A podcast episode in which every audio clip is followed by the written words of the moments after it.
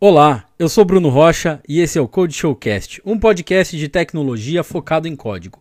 E hoje eu estou muito feliz com esse episódio, pois eu finalmente vou começar a abordar a linguagem de programação Rust aqui no Code Show.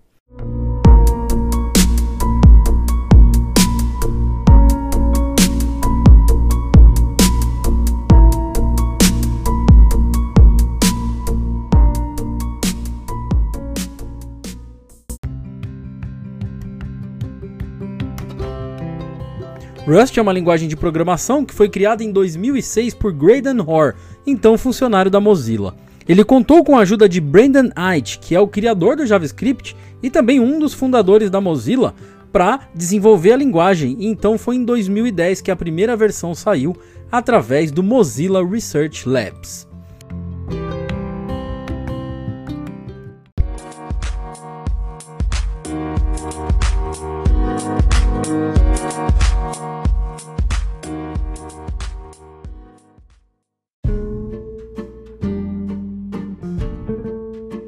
Rust foi uma linguagem pensada para Systems Programming, que é aquele nicho de programação onde a gente cria sistemas para serem integrados em outros sistemas. Dentro desse nicho, a gente tem ali sistemas operacionais, firmware, drivers, é, user interface, gerenciadores de janelas, a gente tem também várias utilidades, debuggers e algumas coisas de um pouco baixo nível, como renderizadores, game engines e esse tipo de coisa. Até mesmo bancos de dados, sistemas de gerenciamento de memória, todos estão classificados aí dentro do Systems Programming. É uma área da programação onde tem um grande foco em ter um controle rígido dos recursos do sistema operacional e também dos recursos de memória. E aonde estão aí os grandes problemas aí, os famosos bugs de um milhão de dólares acontecem por conta de problemas em Systems Programming. Se você parar bem para pensar, todo o restante do que a gente utiliza na camada de aplicativos está baseado em algo que foi feito aí com uma linguagem de sistemas. A gente tem hoje linguagens de alto nível, aplicativos em celular tudo isso por baixo tem ali algo que foi escrito em linguagem C, C++ ou Assembly. Então, se algum erro acontece nessa camada base, provavelmente o impacto vai ser bem grande. E Rust surgiu com três pilares. Um deles é a performance, o outro é a confiabilidade e a produtividade. Na parte da performance, Rust é extremamente rápido e gerencia a memória de uma maneira super eficiente. A linguagem não necessita de um runtime a ser entregue junto com o binário e também não tem garbage collector, ou seja, esse overhead de CPU para fazer ciclos de garbage collector, Rust não vai ter. Além disso, Rust pode detectar em tempo de compilação grandes problemas que normalmente acontecem nessas sistemas é, de baixo nível e pode facilmente também ser integrada com outras linguagens. Já no quesito da confiabilidade, Rust tem um novo conceito de ownership. Na verdade, não é um conceito novo, mas é um conceito que é aplicado de uma maneira nova em Rust. O conceito de ownership garante segurança de acesso em memória e, como eu já falei, isso elimina os principais problemas aí de compilação. Quem nunca teve um problema de undefined, segmentation fault ou null pointer exception? Esse tipo de coisa quase nunca vai acontecer em Rust, porque quando acontecer vai ser em tempo de compilação. O programador é que vai ver esse erro e não na hora que o programa estiver realmente sendo executado. O quesito de produtividade é também bastante interessante e polêmico em Rust, porque no ponto inicial Rust parece ser uma linguagem um tanto quanto complicada. No primeiro impacto assim, o programador que está vindo de linguagens principalmente dinâmicas, de alto nível, vai olhar para a sintaxe de Rust e para alguns controles que são necessários e vai pensar: poxa, essa linguagem é muito complexa, por que, que tem isso tudo?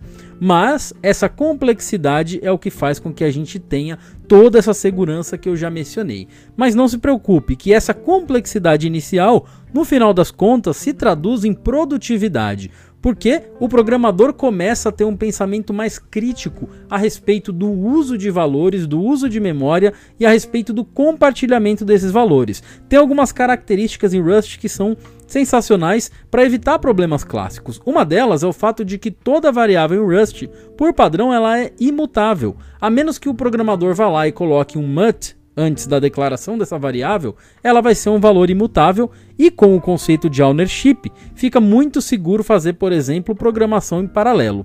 Então, toda essa complexidade inicial e essa sintaxe que parece estranha, em pouco tempo, com a ajuda do compilador Rust, que vai te dar mensagens muito claras, ao invés do compilador simplesmente te falar: olha, está acontecendo um erro aqui na linha 31 não, o compilador Rust ele vai realmente te falar aonde foi o erro. E muitas vezes é até engraçado a maneira como ele fala, porque ele vai dizer assim: olha, por que, que você não tenta, ao invés de fazer assim, fazer deste outro jeito? E você simplesmente pode copiar e colar o código que está ali no compilador e funciona. Ou seja, o compilador Rust, principalmente no começo, ele é um grande amigo é óbvio que isso traz aí um pouco de atrito, né? Na, nas primeiras vezes que você programar em Rust, você vai ter que ir ali e ver mensagens do compilador várias vezes. Porém, com o tempo, isso tudo vai se pagar em forma de produtividade em algum tempo depois que você aprende aí as principais características da linguagem, você vai perceber que você inclusive se torna um programador melhor em outras linguagens de programação. Eu comecei a aprender Rust tem mais ou menos uns dois anos e eu só utilizei Rust em pequenos projetos, pequenas ferramentas de linha de comando e coisas que eu venho fazendo simplesmente por estudo, para aprender. E agora, obviamente, que começando essa série aqui no Code Show, eu vou estar tá usando mais Rust para que eu possa experimentar e compartilhar com vocês essa experimentação. Porém, essa pouca experiência que eu tenho de Rust já me fez um melhor programador em Python, em JavaScript e em Bash, que são as linguagens que eu uso no dia a dia. Eu tenho sempre agora um olhar crítico para alocação desnecessária de recursos. Eu tenho um olhar crítico para valores mutáveis e imutáveis. Então isso tudo faz com que a gente comece a olhar para a programação de um jeito mais é, como eu posso dizer, que a gente consiga entregar algo sempre mais performático e que isso se torne natural, sem que a gente precise ter um overhead na nossa mente para isso. Acaba sendo natural você perceber essas pequenas coisas. Além do compilador Rust, que é fantástico, e que te dá mensagens super claras, uma outra coisa legal são as ferramentas da comunidade. A comunidade Rust já criou uma série de ferramentas, algumas fazem parte do core, outras são compartilhadas aí pela internet. As ferramentas do core a gente tem ali o Rust FMT, que vai formatar código para você. Você tem também linters, você tem ferramentas para executar teste, você tem o Clip, que é aquela ferramentinha que te dá dicas ali de como você poderia melhorar o seu código. E isso é muito legal, ajuda você a ser bastante produtivo. Editores como o VS Code, que é o que eu costumo utilizar, tem suporte quase que completo aí para o RLS, que é o Rust Language Server. E dentro do Rust Language Server, você consegue ter dicas aí durante o desenvolvimento, você consegue ter autocomplete, você consegue ter hints ali de quando você está cometendo algum engano ali no seu código. Isso torna realmente a produtividade interessante. Então, a maioria das IDEs e editores hoje já tem suporte aos plugins para Rust e eu recomendo o VS Code, que é inclusive o editor que eu vou estar tá usando nos vídeos dessa série aqui sobre Rust. Então, para você que está ouvindo via podcast, eu recomendo que você vá lá no canal youtube.com/codeshowbr. Dê uma olhada a partir dos 12 minutos, aonde eu falo é, de Rust mostrando o código tá? Se você quiser, veja a introdução, porque é bem legal, eu coloco alguns gráficos lá, mas é onde eu falo mais ou menos as mesmas coisas que eu tô falando aqui agora. Mas a parte de código, mão na massa lá, eu mostro características ali bem iniciais, assim, para quem nunca viu Rust na vida. E nos próximos episódios eu quero trazer, tanto aqui via áudio quanto lá no YouTube, algumas questões um pouco mais avançadas e aos pouquinhos a gente vai avançando juntos aí em Rust e eu vou aprendendo coisas novas também e compartilhando. Muita gente que tem aí um primeiro contato com Rust fica um pouco confuso com essa questão aí do Systems Programming, tá? Eu já havia falado no começo, mas o Systems Programming é algo que está ali por baixo. Então, um próprio exemplo disso é o interpretador Python, que ele é escrito em C, e tem implementações escritas em outras linguagens, tem Python até escrito em próprio Python, mas no final das contas ali por baixo a gente acaba tendo uma linguagem ali de mais baixo nível. E ali é onde o Systems Programming consegue agir e ter é, o seu maior uso. Eu costumo dizer que o Systems Programming é o back-end do back-end. Então hoje um desenvolvedor back-end que vai lidar com uma linguagem como Python ou Ruby, ele vai lidar com bancos de dados, gerenciadores de memória, sistemas de fila e por aí vai. Todas essas coisas, esses serviços que a gente deseja que sejam super rápidos e performáticos, eles estão programados possivelmente em uma linguagem focada em Systems Programming. Se ele não está, algo abaixo dele vai estar como por exemplo o próprio sistema operacional, os drivers e as bibliotecas. Então é interessantíssimo, além de tudo, aprender uma linguagem dessas para você ter essa visão é, de recursos mesmo, essa visão mais de baixo nível, mesmo que Rust também possa ser uma linguagem para uso com abstrações de alto nível. Você pode desenvolver para web, você pode desenvolver sistemas embarcados, você pode desenvolver componentes JavaScript com WebAssembly, ferramentas de linha de comando e blockchain, que é atualmente a área que tem mais empregos aí para Rust. Ou seja, todas essas coisas de alto nível podem ser desenvolvidas com Rust, mas é uma linguagem pensada ali no baixo nível, o que faz ela muito segura e performática. Já é o quinto ano seguido que Rust é a linguagem mais amada lá no survey do Stack Overflow. Então ela fica à frente inclusive de Python, porque o programador Rust realmente ele acaba gostando muito e levando os conceitos de Rust para todos os outros ambientes onde ele programa, tá? E Rust tem uma árvore genealógica bastante interessante, porque ela é uma parte funcional e uma parte imperativa.